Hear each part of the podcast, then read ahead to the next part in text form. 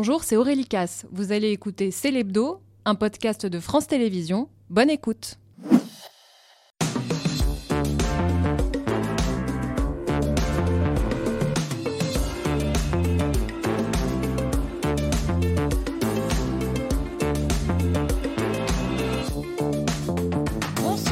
Bienvenue dans C'est l'hebdo, votre magazine d'actualité le week-end sur France 5 avec toutes les images marquantes de la semaine, les polémiques, les femmes et les hommes qui font la une. Premier invité ce soir, le porte-parole du gouvernement, Olivier Véran.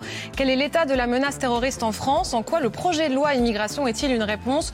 Nous parlerons aussi du sondage de la semaine qui place le RN loin devant aux européennes. C'est l'autre guerre entre le Hamas et Israël, celle de l'information. On l'a vu cette semaine après l'explosion dans l'enceinte d'un hôpital à Gaza. Quelles conséquences peut avoir ce déferlement d'images C'est justement le sujet de Submersion, le nouveau livre de Bruno Patino. Le président d'Arte sera notre deuxième invité. Toute l'équipe est à mes côtés. Natacha, Louis, Eva, Mathieu, Victor. Bonsoir à tous les cinq. Je suis très contente de vous retrouver. Après 20h, nous recevrons l'écrivain français le plus lu dans le monde, Marc Lévy. Zabou Bretman, qui se met dans la peau de la romancière américaine Dorothy Parker. Et enfin, le roi du piano, Sofiane Pamar. Nous ne sommes pas au complet, il en manque un, comme d'habitude, Tanguy Pastureau. Bonsoir Tanguy. Bonsoir Aurélie, bonsoir l'équipe. Alors ce soir, on reçoit Olivier Véran qui est porte-parole du gouvernement. Et le problème, c'est que bah, moi, je me sens pas au niveau parce que je suis le porte-parole uniquement de moi-même. Donc je me suis concerté avec l'équipe, on a fait une petite réunion et je vais vous donner les, résultats de nos délibérations. Donc il apparaît que Damien, qui est à la prod, dit qu'on lui a volé sa gourde en bambou. Euh, Iris, stagiaire de troisième, a un problème de badge. Voilà, ça passe plus. Et tout le monde est d'accord pour dire qu'à la cantine, le risotto d'hier était euh, dégueu. Voilà, c'est pas passionnant, mais j'imagine que travailler avec Bruno Le Maire ou Olivier Dussopt non plus. Merci Tanguy. À tout à l'heure pour l'hebdo de Pastureau. On accueille maintenant le porte-parole du gouvernement et ministre du Renouveau démocratique, Olivier Véran. Bonsoir Monsieur le ministre. Bonsoir. Bonsoir. Je vous vous installer. Il y a une semaine, le 13 octobre dernier, le professeur Dominique Bernard se faisait assassiner à Arras par un terroriste islamiste. Trois jours après, deux Suédois ont été tués à Bruxelles, eux aussi victimes d'une attaque terroriste. Craignez-vous que ces attentats se multiplient? Il y a un niveau de menace euh, terroriste qui est élevé euh, en France, en Europe. C'est pour ça d'ailleurs qu'on a rehaussé le niveau de vigilance. C'est pour ça qu'on a augmenté le nombre de militaires dans l'opération Sentinelle pour sécuriser les lieux publics. Moi, j'entends que, et je comprends qu'une partie de la population importante ait peur dans la période. Une partie aussi est en colère. On va sans doute en parler. Et je souhaite pouvoir apporter un certain nombre de réponses ce soir sur votre plateau. Et faites-vous le lien entre ces attaques et le contexte au Proche-Orient, le conflit entre, Hamas et, entre le Hamas et Israël? L'histoire récente a montré qu'à chaque fois qu'il y a eu euh, des drames dans le Proche-Orient, il y a eu des répercussions au niveau européen. Euh, et c'est pour ça d'ailleurs que j'ai j'ai été aux côtés de la communauté juive lors du rassemblement de la- il y a quelques jours à Paris pour leur dire notre soutien, notre solidarité, notre grande vigilance. Souvenez-vous de 2014, lorsque ça avait flambé euh, au Proche-Orient, il y a eu des répercussions en France, quasi immédiates. On, a, on garde en tête ces images douloureuses de la synagogue à Sarcelles qui est encerclée. Et puis euh, l'importation, alors il n'y a pas d'importation euh, de, de conflits en tant que tel, mais, mais clairement il y a déjà eu des drames dans notre pays au nom du conflit israélo-palestinien. Euh, ce que Mohamed Merah euh, dit euh, lorsqu'il commet ses atrocités à Toulouse, euh, c'est en lien avec la Palestine. Lorsque Koulibaly rentre dans l'hypercachère euh, pour commettre aussi ces atroces crimes, il le fait aussi au nom de la Palestine.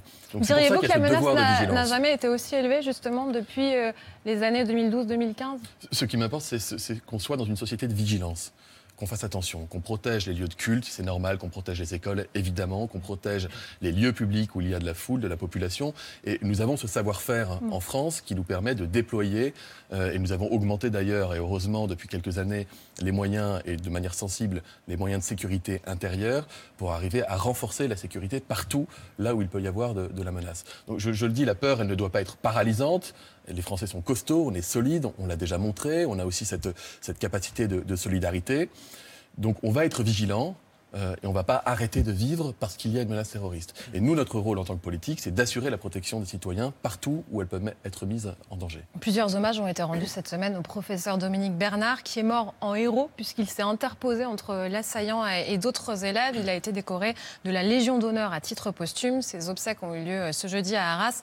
Louis Amar, vous avez rencontré une de ses amies très proches qui a assisté à la cérémonie. Elle s'appelle Paul Orsoni. Elle a 73 ans, elle est à la retraite, mais elle a passé plus de 20 ans au lycée Gambetta d'Arras où elle enseignait la philosophie. C'était l'une des amies les plus proches de Dominique Bernard et c'est pour ça qu'elle a accepté de témoigner devant la caméra de Mathieu Voller pour nous parler de lui. Ce coup de foudre amical dont on parle euh, a existé entre nous, en effet. Nous avions euh, l'occasion de, certains fous rires qui, qui resteront gravés dans ma mémoire. Quand vous me parlez de lui, vous souriez? Oui, oui, parce que c'est. D'abord, je, je l'imagine encore vivant. Il avait justement cette, les yeux un petit peu facétieux. Je crois que comme le conseil souvent ceux qui assistent à la fin de la vie de quelqu'un, ils disent il faut se souvenir des belles choses. Qu'est-ce qu'il dirait aujourd'hui? Je crois que je serais beaucoup étonnée de, de tout ce qui gravite aujourd'hui autour de lui. Euh, lui qui était si discret. Voilà. Peut-être qu'il nous regarde et il doit sourire aussi. C'est sûr. Sourire. Paul y arrive aujourd'hui après plusieurs nuits sans sommeil à pleurer son ami, mais très vite, à l'évocation de Dominique Bernard, l'émotion revient. Qu'est-ce qui vous manque le plus?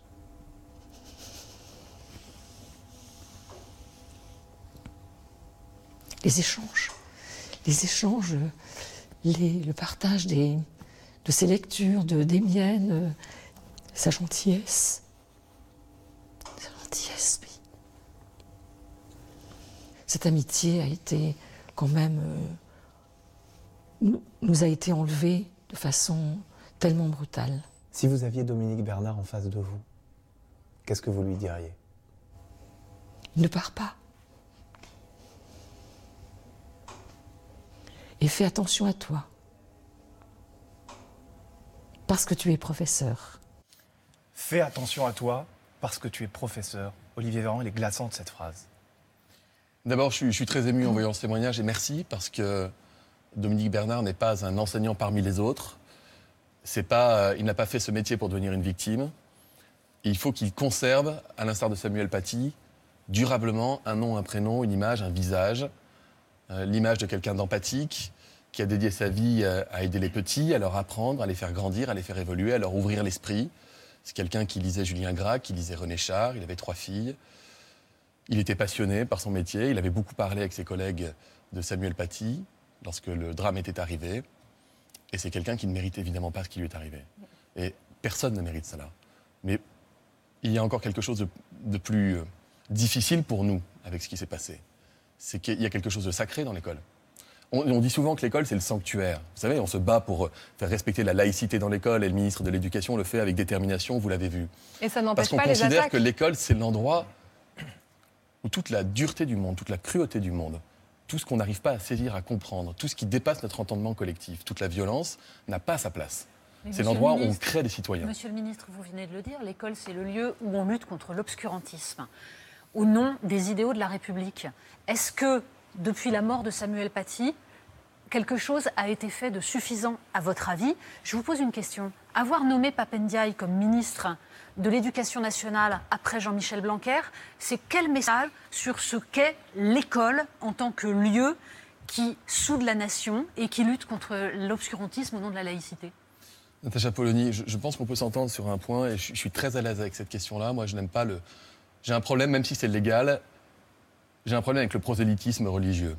Moi, le seul prosélytisme que je tolère et que j'accepte et que je porte d'ailleurs, c'est celui pour la laïcité les questions du dogme religieux, le, fait qu'une religion doive définir la façon dont on doit se conduire en société me pose une difficulté. Et je considère que l'école, c'est l'endroit où on apprend justement aux élèves, je suis très voltairien de ce point de vue-là, je considère que l'école, c'est l'endroit justement où on doit apprendre aux élèves à faire fi de tout autre euh, euh, réflexion pour se, se- se mettre dans les pas du futur citoyen et apprendre. concrètement, Qu'on apprenne la science, qu'on apprenne la théorie de l'évolution que- et qu'on soit capable de, de- de grandir et ensuite de se déterminer. Monsieur Je- le ministre, je- il, y a une, il y a une colère qui est là. Euh, on en est le- le- les porte-parole aujourd'hui, puisque euh, Louis Amar, vous avez pu échanger avec une quinzaine de professeurs. Que vous, dis- que vous disent-ils sur ce point précis? Ils m'ont tous raconté, vous l'avez dit Aurélie, leur colère et leur angoisse. Colère et angoisse qui les étreignent depuis une semaine, avec une question comment assurer leur sécurité sans pour autant faire de l'école un bunker. Et ils m'ont parlé de problèmes très concrets, je vais vous les soumettre. Un lycée parisien où le gardien chargé de surveiller les entrées est absent depuis des mois, sans être remplacé. Un collège de banlieue où le portail du parking des professeurs est cassé, toujours pas réparé. Un autre où l'alarme anti-intrusion ne fonctionne plus et où la proviseure, rendez-vous compte, a investi dans une corne de brume pour y remédier. Autant de petites failles de Une corne sécurité. de brume Une corne de Oui. brume, ouais. Autant de petites failles de sécurité que l'on observe selon le syndicat SNES FSU dans au moins la moitié des académies du pays. Une enseignante m'a même dit on s'intéresse à ces questions uniquement quand l'un d'entre eux nous meurt.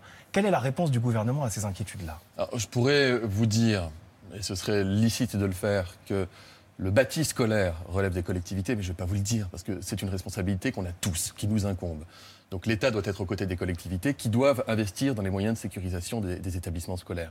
Ce que le ministre Gabriel Attal a fait d'ailleurs en recevant l'ensemble des présidents d'associations d'élus pour C'est voir un avec point eux. important, Olivier euh, comment- Lesquels Est-ce que ça veut dire qu'il faut investir dans des portiques? Est-ce que, comme Laurent Wauquiez, est- dit, il faudrait même des caméras aux abords des écoles qui permettraient de détecter quand une personne radicalisée s'approche d'un établissement Est-ce que c'est une bonne piste? Moi, ce qui m'intéresse, c'est ce qui fonctionne. Ce qui fonctionne, par exemple, c'est tout ce qui est prévention des drames. Et dans le collège d'Arras, dans le lycée d'Arras, il y avait un plan qui a permis de sécuriser les élèves et d'éviter qu'un drame plus important soit réalisé. Vous ne répondez pas à ma Quand question. mais, euh, parce que je vous apporte les réponses qui me paraissent euh, les plus euh, conformes à, à- à ce qui est important pour moi. Le- le- mon fils est au collège. Quand je dépose mon fils, ça m'arrive euh, au collège, je suis rassuré de voir qu'il y a une porte, euh, une grille à l'entrée qui s'ouvre et qui se ferme et qu'il y a des moyens de sécurité. Donc je, je conçois parfaitement qu'il faille de la sécurité. Par contre, je n'ai pas la compétence, c'est pour ça que je commençais par vous dire cela, Mm. Je n'ai pas la compétence technique pour juger si tel ou tel moyen est plus adapté qu'un autre. Donc je laisse ça aux experts. En l'occurrence, on en a des très bons dans notre pays. Et je vous dis qu'on a une boussole, c'est poursuivre. On investit 100 millions d'euros pour les collectivités pour qu'elles puissent sécuriser les établissements avant le drame qui a touché Dominique Bernard. On va continuer à le faire et sans doute à accélérer encore davantage. Partout où on se rend compte qu'il y a des insuffisances en matière de sécurité, sans, et je retiens ce que les enseignants vous ont dit, faire d'un établissement scolaire un bunker ou un lieu de c'est ça le risque, monsieur le ministre. Euh, vous avez cité euh, Mohamed Merah tout à l'heure. Mohamed Merah, Amédi Koulibaly, les frères Kouachi, ils avaient tous passé 12 ou 13 ans sur les bancs de l'école française. Ça fait des années qu'on tolère qu'il n'y ait quasiment plus un élève juif dans les établissements publics de Seine-Saint-Denis. Est-ce que tout ça, à un moment donné, n'est pas lié au fait que les professeurs ne se sont pas sentis légitimes pour faire ce pourquoi ils étaient là? Et qu'est-ce que vous faites quand aujourd'hui encore, l'institution ne soutient pas des professeurs quand il y a un incident, quand il y a un problème? Un, un professeur sur deux s'autocensure au moins une fois, c'est déjà autocensuré au moins une fois. D'abord, vous avez vu les, les déclarations et surtout les actes du ministre de l'Éducation nationale sur l'interdiction ferme de la baya, sur le soutien aux enseignants, sur ce qu'il a annoncé euh, euh, ce, ce jeudi soir à la télévision. C'est-à-dire euh, que les mineurs qui qui, sont radicalisés, qui ne respectent pas les valeurs de la République et qui présentent une menace seront sortis de l'école. C'est une où, décision qui est importante. Cela va être, euh, cela va être discuté. Il y a différentes modalités. Ça peut être d'abord de la déradicalisation qui peut être organisée en institut, etc. Donc, mais le, le principe, Vous dites d'abord de la principe- déradicalisation et quoi d'autre? Enfin, Juste pour qu'on imagine les différentes pistes, En parce fait, que c'est un point très en fait, important. Vous-même, jusqu'ici- vous l'évoquez. non, Mais jusqu'ici, et on peut comprendre cela, quand on se disait un gamin euh, est radicalisé, les enseignants voient bien que le gamin, euh, il ne serre pas la main euh, de- des filles, il ne veut pas apprendre la théorie de l'évolution, il tient des propos qui sont plus que borderline, et il présente à un moment donné une menace visible, en tout cas sentie comme telle par l'ensemble du corps enseignant. Mm. Jusqu'ici, c'était se dire, mais oui, mais la place de cet enfant est à l'école, etc. Bon, à un moment donné, on considère que euh, l'expérience, malheureusement, a prouvé que ça ne, il ne suffisait pas de dire cela et qu'il faut être beaucoup plus interventionniste. Et que ça ne peut pas se dérouler dans le cadre classique de l'école. Mais l'idée, ce n'est pas de l'exclure simplement, c'est de l'envoyer forcément vers une structure. C'est pas une simple Déjà, c'est de protéger l'ensemble des enfants Et c'est de protéger et de permettre aussi aux enseignants, comme le dit Natacha Polony, de faire leur métier. Et donc, je conçois parfaitement qu'il soit très difficile pour des enseignants, notamment dans certains établissements de notre pays, de faire valoir ces règles républicaines qui nous engagent tous. l'élève Donc, il radicalisé faut les aider, il faut le rappeler avec détermination. Et ils savent qu'ils ont un ministre à leur côté. La minute de silence, est-ce que ça fait, et il y a eu plus de 300 signalements, est-ce que ça définit que l'élève est radicalisé? Ça ne définit pas forcément qu'il est radicalisé, mais ça nécessite qu'on le convoque, qu'on qu'on sanctionne. C'est très grave. Et personne, vous savez, personne ne peut faire cela de manière innocente, parce que ça fait partie des choses qui ont été largement discutées. À un moment donné, les, les- les- les actes doivent être suivis de conséquences. Et quand vous avez un, un gamin qui, qui tient des propos, qui fait allusion à la Kalachnikov pendant une minute de silence, ou dans un moment pareil, c'est qu'il y a un problème. Donc on a deux possibilités. Ou on ferme les yeux, on dit bah, c'est un gamin, on verra plus tard. Ou on dit non, non. Maintenant, chaque action a des conséquences. C'est un attentat qui relance le débat sur le projet de loi immigration en raison du profil de l'assaillant, d'origine ingouche, entré en France avant ses 13 ans. L'examen euh, du projet de loi immigration euh, au Sénat débute le 6 novembre. Vous avez accéléré le calendrier aussi à, à l'Assemblée. Est-ce que ce texte aurait permis d'expulser le terroriste? Le ministre de l'Intérieur, qui connaît bien ce texte et qui mène la consultation, a pu expliquer que euh, l'auteur Ingouche n'a pas pu être expulsé quand la question s'est posée parce qu'il était entré avant l'âge de 13 ans sur le territoire national et qu'après la loi, eh bien, quel que soit l'âge auquel il est entré sur le territoire, il pourrait être expulsé. Donc de fait, probablement que cette situation ne se serait Mais pas Avec le nouveau se texte, est-ce qu'on aurait pu éviter cet attentat? En tout cas, ce texte, je vous le dis, aurait permis d'e- de- d'expulser cette personne quand la question s'est posée. Vous voulez désormais expulser les étrangers dès qu'ils encourent une peine. On écoute le ministre de l'Intérieur qui était cette semaine sur RTL. N'a pas besoin d'attendre la décision de justice. Quelqu'un qui aurait violenté sa femme, quelqu'un qui aurait attaqué un policier, quelqu'un qui aurait euh, fait un trafic de drogue, qui aurait été en garde à vue. Et dans la loi que je propose, c'est avant même d'attendre la condamnation, s'il encourt la peine de, je peux obtenir son expulsion. Pour être bien clair, il s'agirait d'expulser les étrangers, y compris ceux qui sont en situation régulière, non seulement quand il y a trouble à l'ordre public, mais dès qu'ils encourent une peine, autrement dit avant même une décision de justice, et quelle que soit l'infraction constatée. C'est bien ça? En fait, toute la question, c'est de savoir si on attend que quelqu'un passe à l'acte ou si on agit avant le passage à l'acte. Et moi, je suis pour qu'on agisse avant le passage à l'acte lorsqu'il y a un faisceau de présomption suffisamment fort. Être humaniste, mais pas naïf. Un faisceau de euh, présomption, est-ce une preuve? ben, Mais attendez, mais, euh, encore une fois, si vous dites que ça, ça ne suffit pas, ça veut dire qu'on attend le passage à l'acte.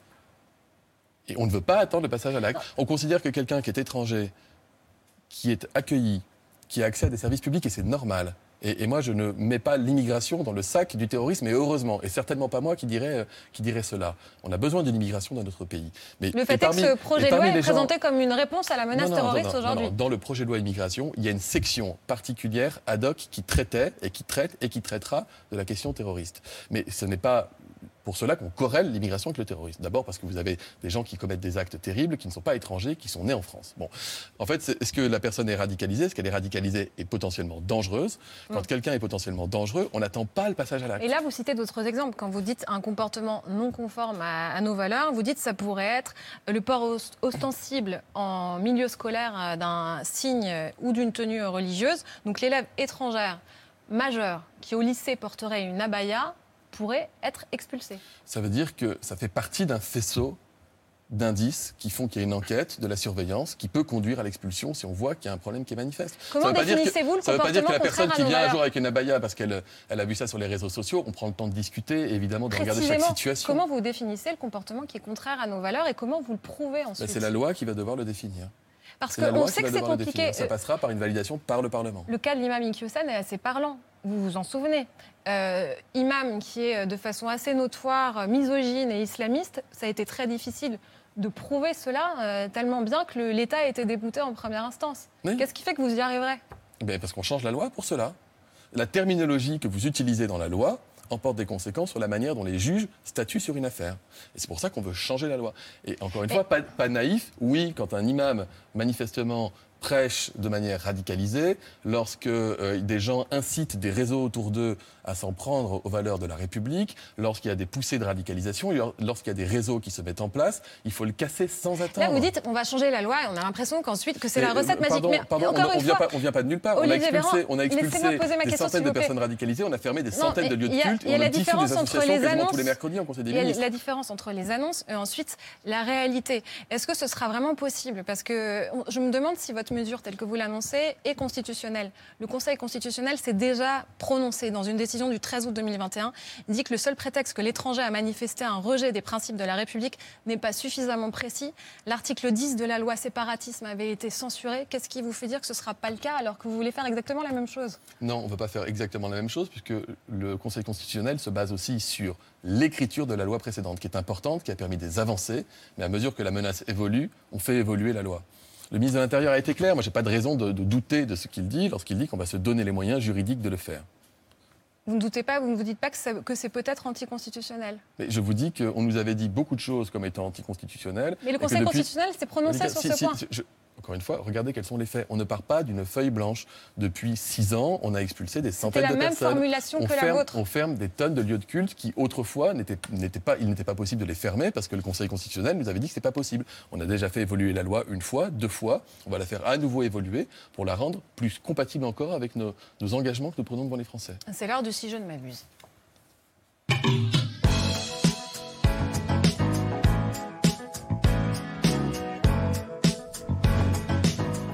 Natacha, certains députés de la majorité ont exprimé leur crainte qu'on vote ce texte sous le coup de l'émotion au risque de perdre l'équilibre. Oui, il faut dire que c'est la, 29, la 29e loi sur l'immigration depuis 1980. Et le résultat n'est quand même pas brillant. Des gens vivent dans des conditions indignes sous des tentes, dans des bidonvilles, dans les hôtels de l'hébergement d'urgence qui sont totalement saturés. Et de l'autre côté, le dernier sondage du Figaro hier euh, nous dit que 78% des Français sont mécontents de la politique d'immigration.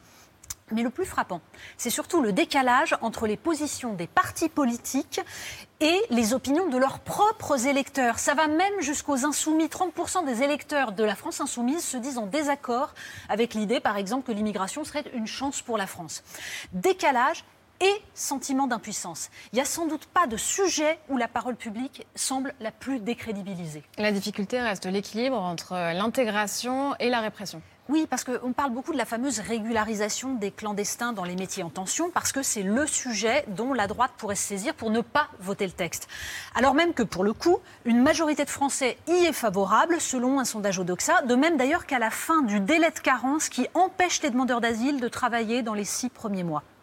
Mais on vient d'en parler. hein. Après l'attentat d'Arras, Gérald Darmanin insiste surtout sur le volet répressif, donc l'exécution des OQTF, les obligations de quitter le territoire français, Euh, également la possibilité, dont on en parlait, d'expulser les étrangers délinquants, le retrait du titre de séjour pour refus de respecter les valeurs de la République, mais surtout, l'idée, c'est de limiter les recours juridiques, là aussi, vous en parliez, qui permettent de retarder l'expulsion. En gros, faire en sorte que les Français n'aient plus l'impression qu'ils ne choisissent pas qui vient sur leur sol. Et ça peut être efficace?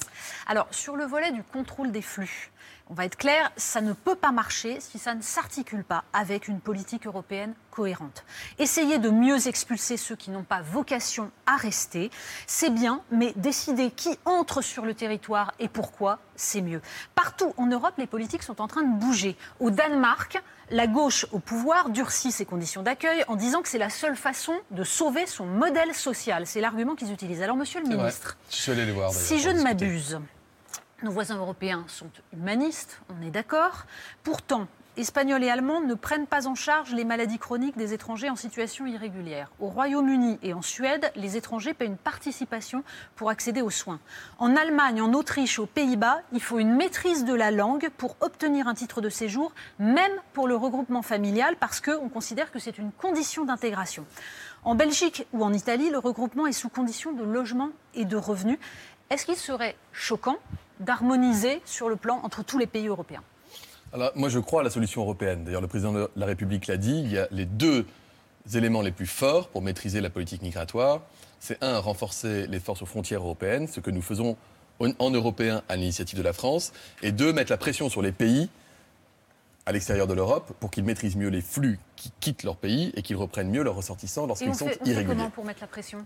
Parce Ah bah, que Ça veut dire que c'est une pression diplomatique, c'est pression sur l'aide au développement, pression sur les politiques de visa, ce que nous avons fait à la demande du président de la République, Non. en réduisant par exemple de moitié les visas octroyés aux ressortissants algériens et marocains. sur les politiques de reproché à visa, l'époque. vous aviez coupé les visas, notamment pour l'Algérie, Et puis vous les avez rétablis Et on a eu des résultats. sans aucune contrepartie. Si, si, pardonnez-moi. On Est-ce qu'il y a pas on moyen on de mettre on a enregistré, non, un- on a enregistré une augmentation de l'acceptation des ressortissants par les pays euh, concernés. Et donc, on a assoupli pour montrer que chacun faisait un pas. Après, je vais vous dire, Natacha Polini, pour moi, l'enjeu, c'est l'intégration, très clairement. L'intégration, l'apprentissage de la langue, l'adhésion aux valeurs de la République, la capacité à vivre de son travail pour pouvoir élever sa famille dans de bonnes conditions. Après, Natacha Polini, le taux de chômage des étrangers en France, il est le double du taux de chômage national. Et ce n'est pas le cas ailleurs en Europe. Or, on a les mêmes euh, on a les mêmes, euh, les étrangers viennent des mêmes pays en France et dans le reste de l'Europe. Donc ça veut dire qu'il faut aussi peut-être permettre à ceux qui le peuvent, dans les métiers où on a besoin d'eux, aux étrangers, leur permettre de travailler pour gagner leur vie et mieux pouvoir s'intégrer. C'est du donnant-donnant. Et c'est ça, en fait, l'équilibre de notre projet de loi. Monsieur le ministre, encore une question qui re- revient souvent. Que comptez-vous faire des Français, qui sont fichés S euh, pour avoir une idéologie euh, djihadiste? Alors, ça, c'est important, parce que dans les fichiers S, parce que j'entends parfois, j'ai quelqu'un que je connais bien au téléphone qui me dit pourquoi vous expulsez pas tous les fichiers S? D'abord, les, les deux tiers d'entre eux sont français, donc on ne va pas les expulser. Ensuite, euh, elle me dit pourquoi vous mettez pas tout le monde en prison? D'abord, il faut savoir qu'on peut être fiché S sans être soi-même dangereux. Mais si vous êtes en lien avec quelqu'un qui est soupçonné de terrorisme et que vous ne le savez même pas, vous pouvez être fiché S. Donc, en fait, il y a différents niveaux de dangerosité chez les fichiers S. Et donc, c'est ce que nous, le, travail. Quand c'est que le niveau le plus élevé de radicalisation le niveau le plus- le- de radicalisation le plus élevé, l'immense majorité du temps, et heureusement, ils sont en prison, en centre de rétention administrative avant d'être expulsés, parfois en hôpital psy, ça arrive, et, parfois ils ont été libérés sur décision de justice. Ça arrive aussi. Dans ce cas-là, ils sont ultra surveillés. Un chiffre a retenu l'attention de Victor de Quiver.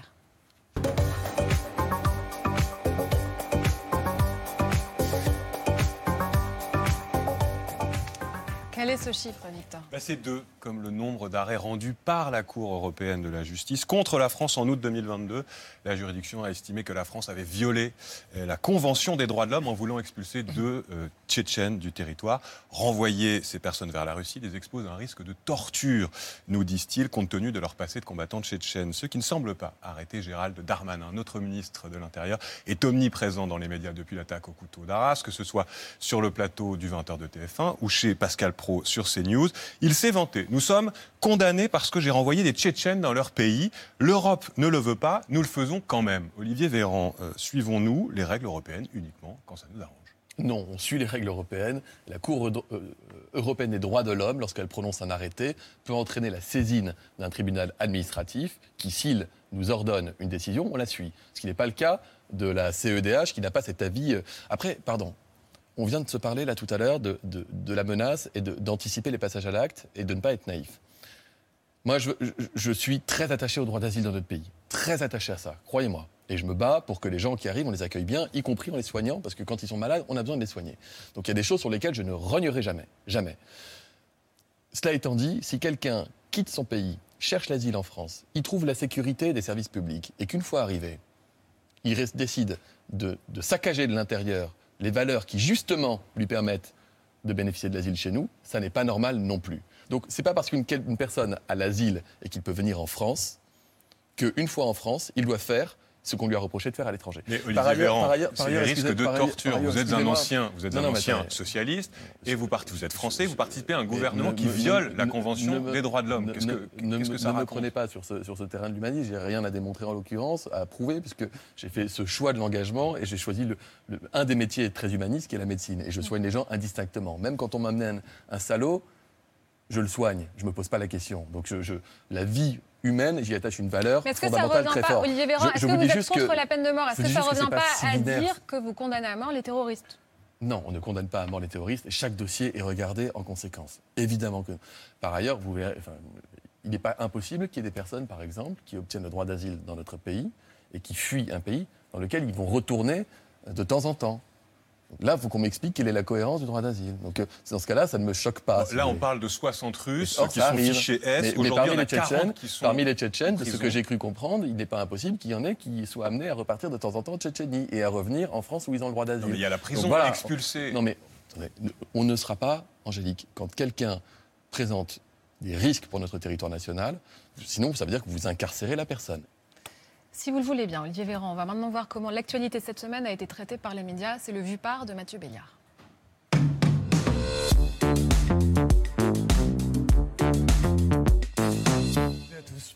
Rebonsoir. Mathieu. Cette semaine, on aura vu l'implosion de la NUPES, voire la sortie de Jean-Luc Mélenchon. On peut parler de fiasco de communication de la France insoumise raconté façon télé-réalité, jour après jour, heure par heure. Les protagonistes, les uns après les autres, viennent dire qu'ils ne se supportent plus dans la même maison. que vous pouvez encore travailler avec Jean-Luc Mélenchon? Ben, Aujourd'hui, de fait, non. Jean-Luc Mélenchon ne peut plus prétendre être celui qui incarne l'ensemble de la gauche. Et s'il n'est pas content, qu'il s'en aille. Je sais pas qui peut lui couper à Twitter à un moment. Il faut s'assurer que aussi Jean-Luc Mélenchon nous laisse faire mieux. Le PS vote un moratoire sur sa participation à la NUPES. Les communistes tournent la page. La NUPES est morte, dit Yannick Jadot des Verts. Des moratoires, des discussions, des départs cash même. Dans la presse régionale, Delphine Bateau est la première à claquer de la porte de l'Union de la gauche avec son parti Génération Écologie. Et ce, dès la semaine dernière. Mais ce qui est nouveau, c'est que même dans sa propre famille, Jean-Luc Mélenchon est lâché dans la presse écrite. La presse papier est sans doute moins sujette au, dérapage. François Ruffin, le premier, notre parole n'est pas à la hauteur de la gravité des événements. Un camarade de la première heure aussi, Alexis Corbière, qui dit clairement le Hamas n'est pas un mouvement de résistance. Quand Clémentine Autain va jusqu'à parler de faute politique à la télévision.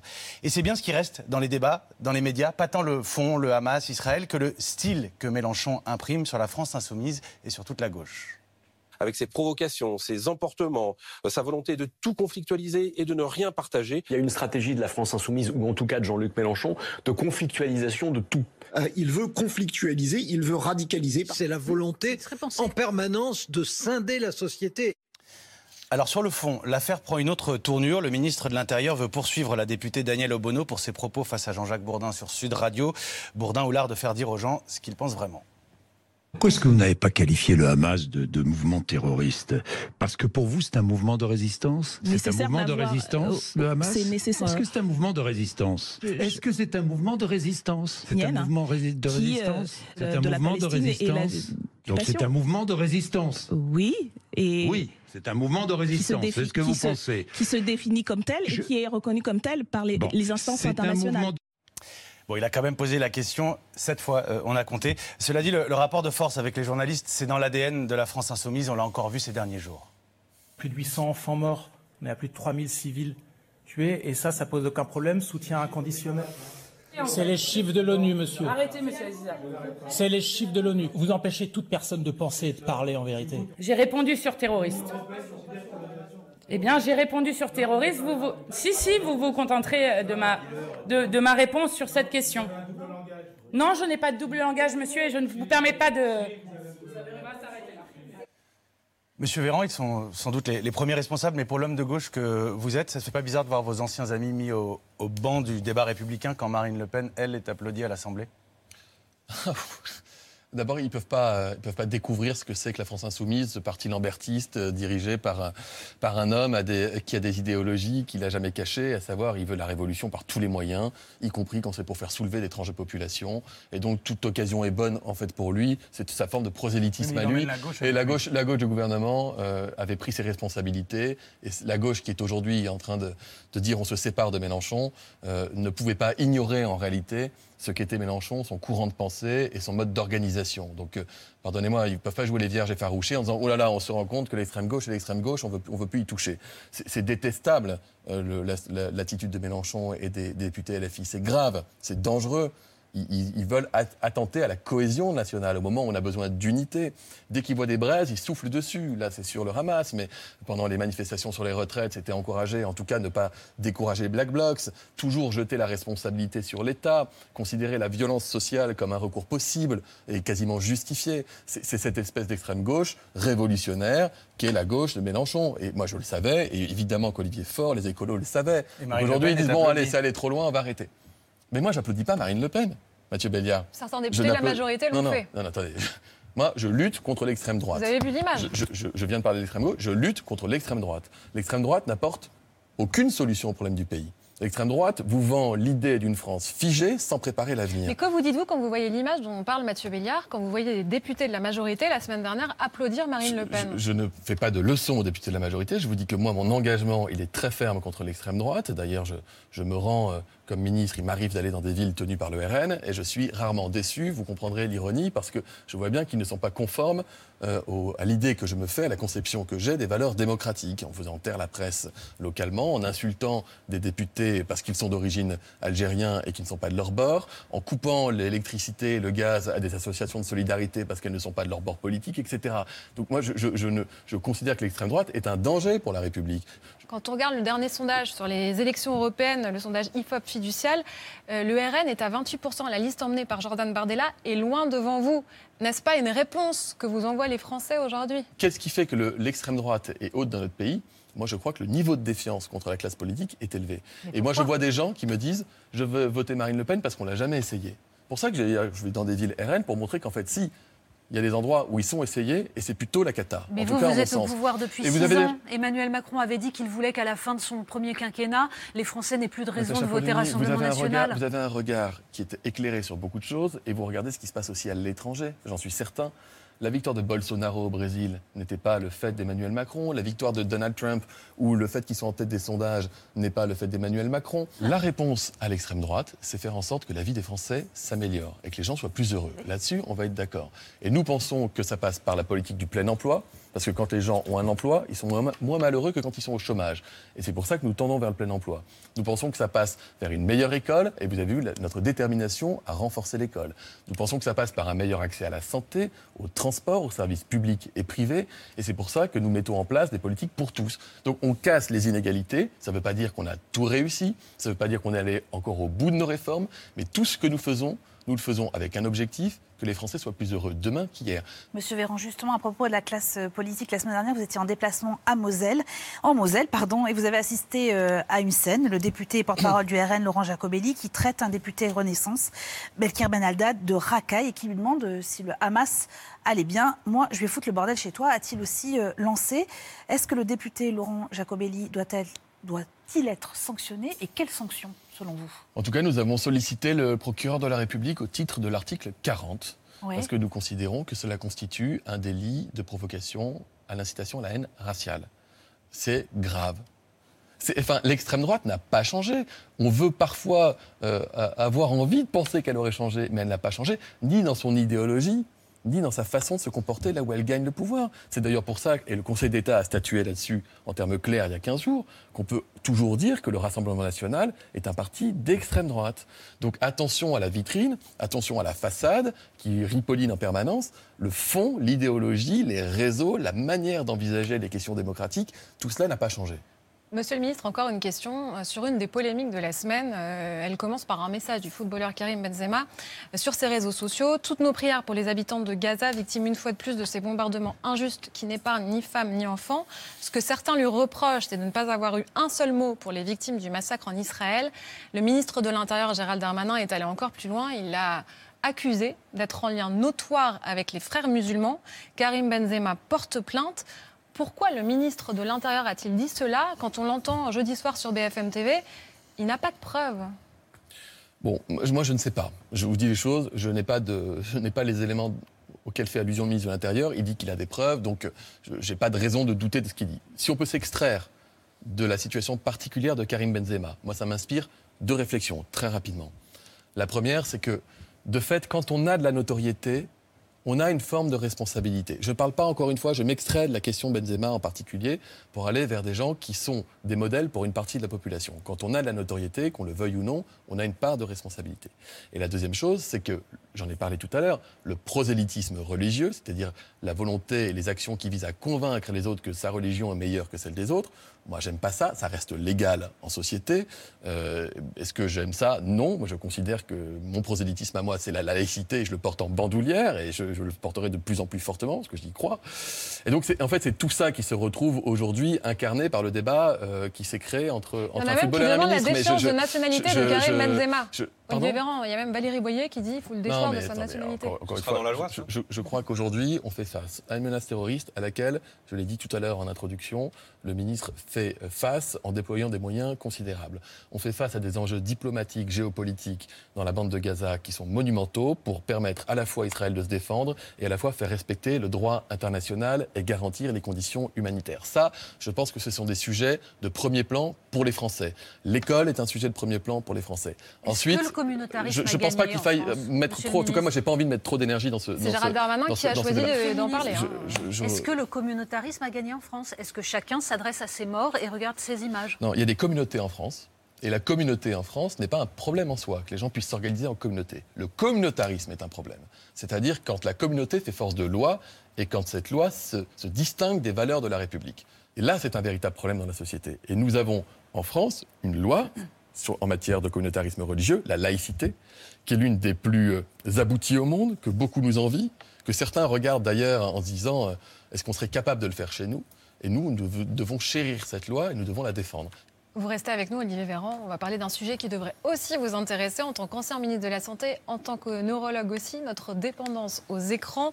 Bruno ah. Patino euh, lance un cri d'alarme dans un livre euh, passionnant, Submersion, chez Grasset. Il va nous rejoindre dans un instant. Mais d'abord, quelques données, Eva, qui donnent le tournis. Oui, c'est des données que rappelle Bruno Patino et qui paraissent presque irréelles. On touche à chaque fois, chaque jour, en moyenne 600 fois notre euh, téléphone mobile. J'espère que vous n'êtes pas en train de le faire, là. Pas du tout. Là, c'est plus que je suis sur votre plateau, je ne l'ai pas.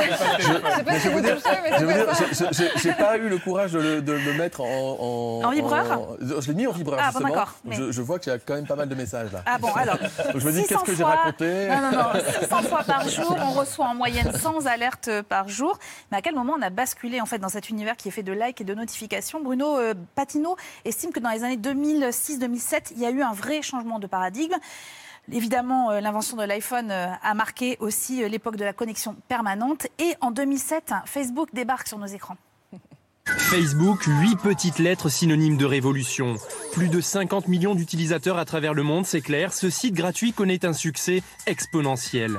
D'abord, vous devez créer un profil en clair, c'est votre fiche de renseignement. Nom, prénom, âge, profession, loisir, libre à vous de tout dire ou de tout cacher. Ensuite, vous pouvez étendre votre réseau et pour retrouver des amis, un petit clic suffit. Alors voilà pour le constat, effrayant euh, parfois, mais derrière ces données se cachent aussi des questions philosophiques, d'abord qui sont liées à notre rapport au monde et à notre rapport euh, à autrui. C'est le travail que vous réalisez, Bruno Patino, depuis euh, quelques années. Après la civilisation du poisson rouge, puis tempête dans un bocal, vous poursuivez votre réflexion et la métaphore aussi aquatique avec submersion. Bonsoir Bruno Patino, vous êtes le président d'Arte, aussi l'un des meilleurs spécialistes du monde numérique. Vous publiez Submersion chez Grasset, alors que nous sommes justement en ce moment submergés d'images de guerre, celle du conflit entre le Hamas et Israël. Mardi soir, le Hamas a accusé Israël d'avoir bombardé un hôpital. Le bilan est encore incertain. Israël dément d'y avoir les preuves que c'est une erreur de tir du djihad islamique. Une enquête du Guardian a conclu que le cratère dans l'enceinte de l'hôpital ne correspondait pas à une attaque aérienne, mais à un tir de roquette. En attendant de savoir, beaucoup de fausses informations ont circulé. C'est la guerre de l'information dont on a déjà parlé maintes fois. Les images sont aussi des armes. Est-ce que vous craignez qu'elles étendent le conflit et qu'elles puissent propager la haine jusqu'ici? Alors, ça fait très longtemps que vous avez euh, une guerre informationnelle qui est devenue une guerre des récits. Ce que j'essaye, et évidemment ce que vous, ce que vous évoquez nous, nous le montre chaque jour, ce que j'essaye de, de, dire dans Submersion, qui est par rapport à la submersion des images, des textes, des sons euh, qui sont les des informations, euh, outre euh, la fatigue que ça peut de temps en temps euh, provoquer, outre, on va dire, le fait qu'on n'arrive plus à choisir, il y a aussi la frontière entre le vrai et le faux qui mm. se brouille à chaque moment. Alors ça se brouille sous deux aspects. D'abord parce que vous avez des outils, on a parlé des réseaux sociaux, qui ont tendance, pour des raisons économiques, j'allais dire, à mettre en avant les messages les plus outranciers, les plus émotionnels. parce qu'il a supprimé tous les modérateurs. Euh. Il y a un chiffre, si on parle d'Elon Musk, il y a un chiffre assez intéressant qui a été publié euh, il y a quelques jours, qui montre que, vous savez qu'il a rendu payant la petite pastille bleue qu'on mhm. appelle de certification, mais ça n'est plus une certification aujourd'hui. On voit que la plupart des messages de désinformation ont été engendrés par les gens qui ont cette petite pastille bleue. Ce qui montre bien que ces, ces outils, comme ils sont faits pour attirer notre attention, ces outils, ils de manière pratiquement automatique, et j'allais dire de manière économique, ils mettent en avant les messages qui vont le plus vous toucher, le plus me toucher pour, retenir mon attention. Et donc, évidemment, les plus motivés l'emportent toujours sur ces réseaux-là. Et donc, vous avez un double phénomène. Les plus motivés sont plus écoutés, plus entendus. C'est comme si vous aviez une sorte de démocratie où certains auraient 1000 bulletins de vote et d'autres un seul. Vous en avez certains qui ont 1000 bulletins de vote parce qu'ils postent en permanence, parce que leurs messages outranciers sont relayés de façon croissante. Et puis évidemment, ça isole. Alors ça isole pas forcément uniquement dans les gens qui ont votre avis. Ce qui a été démontré depuis quelques mois, c'est que quand vous avez un avis, vous êtes confronté aux gens qui ont le même avis que vous. On a appelé Oui. ça la bulle de filtre depuis très longtemps, mais vous êtes aussi confronté aux gens qui ont l'opinion la plus maximalement opposée à la vôtre. Et donc, évidemment, ça vous pousse dans ce qu'on appelle cette polarisation. Et si vous rajoutez à ça ce que j'essaie d'expliquer dans ce livre, le fait que la production de messages est de plus en plus grande avec les intelligences artificielles génératives, ça va encore augmenter et on le voit aujourd'hui. Vous dites que c'est la, la créature qui se, re- se retourne contre son maître, en gros. Non, c'est une invention, c'est pas vraiment une créature. Mais ce qui va se passer, et on le voit, là aussi, vous avez, je veux pas accabler les gens d'études, mais on voit que dans ces moments de guerre de récits, vous avez un certain nombre de récits qui sont produits par des intelligences artificielles. Sur Twitter, enfin sur X, pardon. Comment Oui. est-ce qu'on peut redonner confiance aux citoyens dans la vérité? Je pense que ça, c'est une Le question goût, le goût de la vérité. extrêmement centrale. D'abord, vous avez évidemment la frontière qui se brouille entre la fiction et le réel. Et on adore tous cela. Vous citez Éric Rochon, la vérité devient une fiction comme une autre. Oui, on dialoguait un jour avec Éric Rochant et, et- et il a eu cette phrase que j'ai trouvée très très juste et donc je me suis permis de le citer parce qu'en réalité, dans tous ces récits, la vérité devient un récit comme un autre, mal axé euh, par ces outils-là. Mais je, je reviens sur votre propos de confiance parce qu'il me semble central. Dans, dans- dans le livre, j'essaie de dire on est submergé par les messages, on n'arrive plus à choisir. Alors, on n'arrive plus à choisir devant Netflix ou devant Spotify. C'est peut-être pas forcément grave, hein. mais on a tendance tous à se dire il y a de moins en moins de choses sur Spotify. Pourtant, il y a 80 millions de titres disponibles. Donc, alors que jamais les options n'ont été aussi nombreuses, jamais notre choix, nous n'avons été en- aussi peu capables de choisir. C'est le dé- paradoxe du choix. oui, on délègue notre choix. Trop d'options, donc on délègue notre choix. Soit on ne le fait pas, ça s'appelle la procrastination du choix, soit on le délègue, et on le délègue aux formules algorithmiques de calcul. Et ce que j'essaye de raconter dans ce livre, qui se veut encore une fois l'expression de notre ressenti et de notre expérience, c'est que le calcul, non seulement ça nous enferme, mais ça nous limite. Mais et Est-ce que ça surtout nous le rend calcul, fous Parce que vous dites, vous vous demandez la question à un moment- à cause de ce paradoxe du choix et de tout tout ce dont vous venez de parler, est-ce que la submersion rend fou? Oui, je pose la question en espérant euh, y apporter une réponse négative. Donc la question que je me pose, c'est que ce troboscope d'images, ce trop plein de textes, ce trop plein de sons à un moment ou à un autre, cette incapacité de faire des choix, est-ce que non pas ça nous fait basculer dans la folie, mais est-ce que ça nous fait basculer dans une forme d'irréalité? Et qu'en pense le ministre, celui qui était ministre de la Santé? Je, je signe. Et qui est que- médecin. Non, mais je signe ce que, ce que- ce que Bruno Patino a dit. Le problème, c'est le- la logique de l'algorithme est effroyable. Elle a été pensée par des, des spécialistes de la neurocognition. Des gens qui ont créé un produit pour qu'il soit addictif. Alors, il y a des théories, savoir si on a un instinct, un, un- un cerveau reptilien avec un instinct grégaire qu'on vient flatter. Mais ce qui est sûr, c'est qu'on a une boucle de la récompense. Là, je prends deux secondes la casquette de neurologue. On a une boucle de la récompense qui est stimulée par des choses qui sont euh, ex- extrêmement intenses et qui nous font du bien et qu'on va aller rechercher et, qui, et donc on est de plus en plus impulsif. Moi j'ai beaucoup aimé ce qu'avait fait le Canada, j'aimerais bien qu'on le fasse d'ailleurs en France, il avait fait une grande campagne nationale, c'était 30 seconds to like. C'est-à-dire, euh, quand vous voyez un message et que vous avez très très envie de le retweeter ou de le liker ou de le partager, oh, on prend 30 secondes en fait, cette fois ta et on se la dit, en fait, est-ce que vraiment le mec est en train de m'expliquer qu'il a la preuve que la Terre est plate et qu'on n'est pas allé sur la Lune. euh, Est-ce que vraiment c'est un truc qui est crédible ou pas Oui, ça, ferait, ça ferait du bien, ça s'appelle une hygiène Il y a intellectuelle. peut-être une autre manière. À Taïwan, par exemple, c'est 1400 euros d'amende si on expose un enfant de moins de 2 ans à des écrans. C'est 1400 euros d'amende si on laisse un jeune de moins de 18 ans plus de 2 heures devant un écran. Et la Chine, elle, a un TikTok spécifique qui est différent de celui de sa propre population, Ouais, pour on- sa propre On a population. toujours eu des mécanismes de régulation Comment on plus fait, libérales, nous, nous. On se laisse faire? Non, mais d'ailleurs, si vous regardez bien par rapport à ce qui a été dit, effectivement, les mécanismes de récompense aléatoire, vous voyez ce qui se passe en Europe, malgré tout, autour du DSA, etc. On arrive dans une sorte de régulation. Moi, je crois qu'en plus, je ne suis pas follement optimiste, mais je ne suis pas follement pessimiste. Je crois qu'en plus, les lieux et les moments de déconnexion commencent à arriver. C'est ça la solution, vous non, pensez pas uniquement. Ouais. Je, je crois que par ailleurs... Parce qu'on veut les ce- solutions. Hein, Ouais, ouais, Bruno. nous, on veut des solutions, Bruno Patino. D'accord, mais il en faut beaucoup. C'est-à-dire, vous avez les solutions de régulation. Vous avez à un moment donné, quand même, pardon de le dire comme ça, mais attaquer les modèles économiques au cœur. C'est-à-dire que le modèle économique dont parle Olivier Véran, dont j'essaie de parler, ça s'appelle l'économie de l'attention. Ça veut dire qu'effectivement, on développe tous ces outils euh, addictifs pour capter le plus possible votre attention on s'y attaque petit à petit avec la responsabilité algorithmique. Ce que j'essaye de dire dans ce livre, c'est que malgré tout, on ne va pas pouvoir, je ne le crois pas, se protéger de tout ça. C'est-à-dire que le déluge de messages, le déluge d'images, quel que soit leur ordonnancement, puisque là on s'attaque à l'ordonnancement avec les réseaux sociaux, ce déluge, il est là. Le fait qu'on va être de plus en plus soumis au vrai et au faux en permanence. Mais comment limiter cette soumission? Bah, limiter cette soumission, parce que je comprends qu'on ne pourra pas euh, ne pas être soumis. il faut qu'on arrive. Donc comment on peut limiter Il faut qu'on arrive à naviguer ça. C'est-à-dire que je, crois, c'est un plaidoyer, je, suis entièrement d'accord, je l'écris depuis la civilisation du poisson rouge, qu'il faut limiter l'exposition aux écrans, euh, essayer d'encourager les lieux et les moments de déconnexion. Ce que je crois quand même, c'est qu'il va falloir qu'on s'habitue à, à, naviguer ce trop-plein d'images. On accueille Tanguy Passion.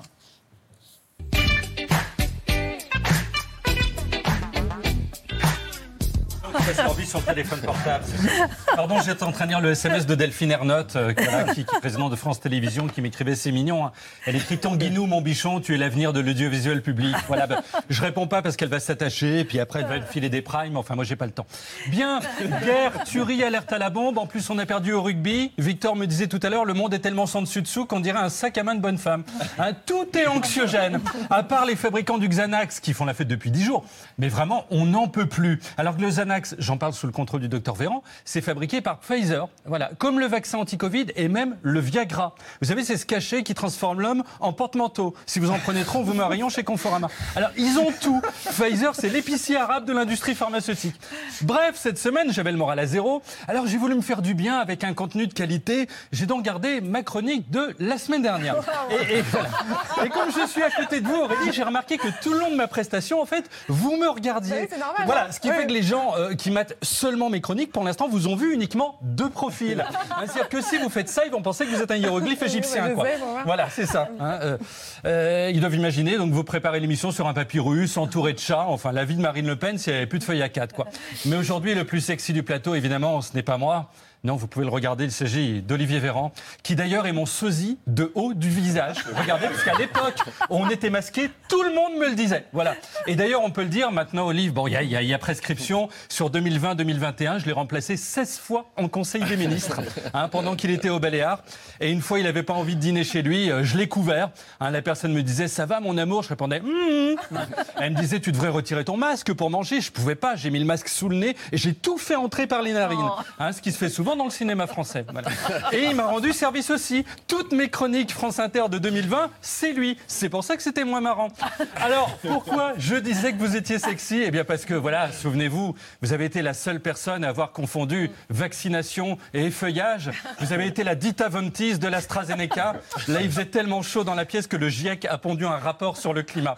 Alors maintenant, vous êtes porte-parole du gouvernement, mais dans la tête du public, vous resterez ministre de la Santé à vie. Ça va faire comme Jack Lang avec la culture. Vous savez, maintenant, il est président de l'Institut du monde arabe. Récemment, ils ont fait une expo sur les momies. Il y a une maman qui a dit à ses enfants ne la touchez pas. Il a répondu non, mais enfin, la momie est à côté.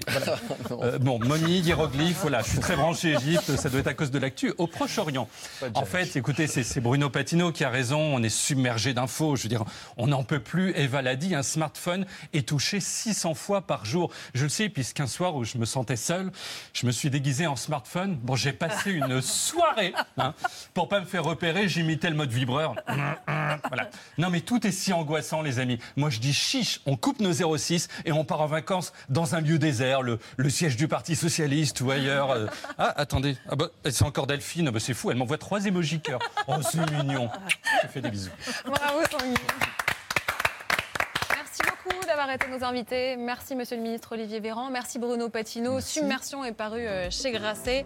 Et on conseille vivement de lire. La rédaction de Célébdo l'a adoré. Dans un instant, nos invités dans Célébdo, la suite, Marc Lévy qui vient nous présenter son 25e roman, La Symphonie des monstres. Zabou Bretman qui rend hommage à la romancière Dorothy Parker dans un seul en scène. Et le pianiste Sofiane Pamar vient nous jouer un morceau de son nouvel album Noche. A tout de suite.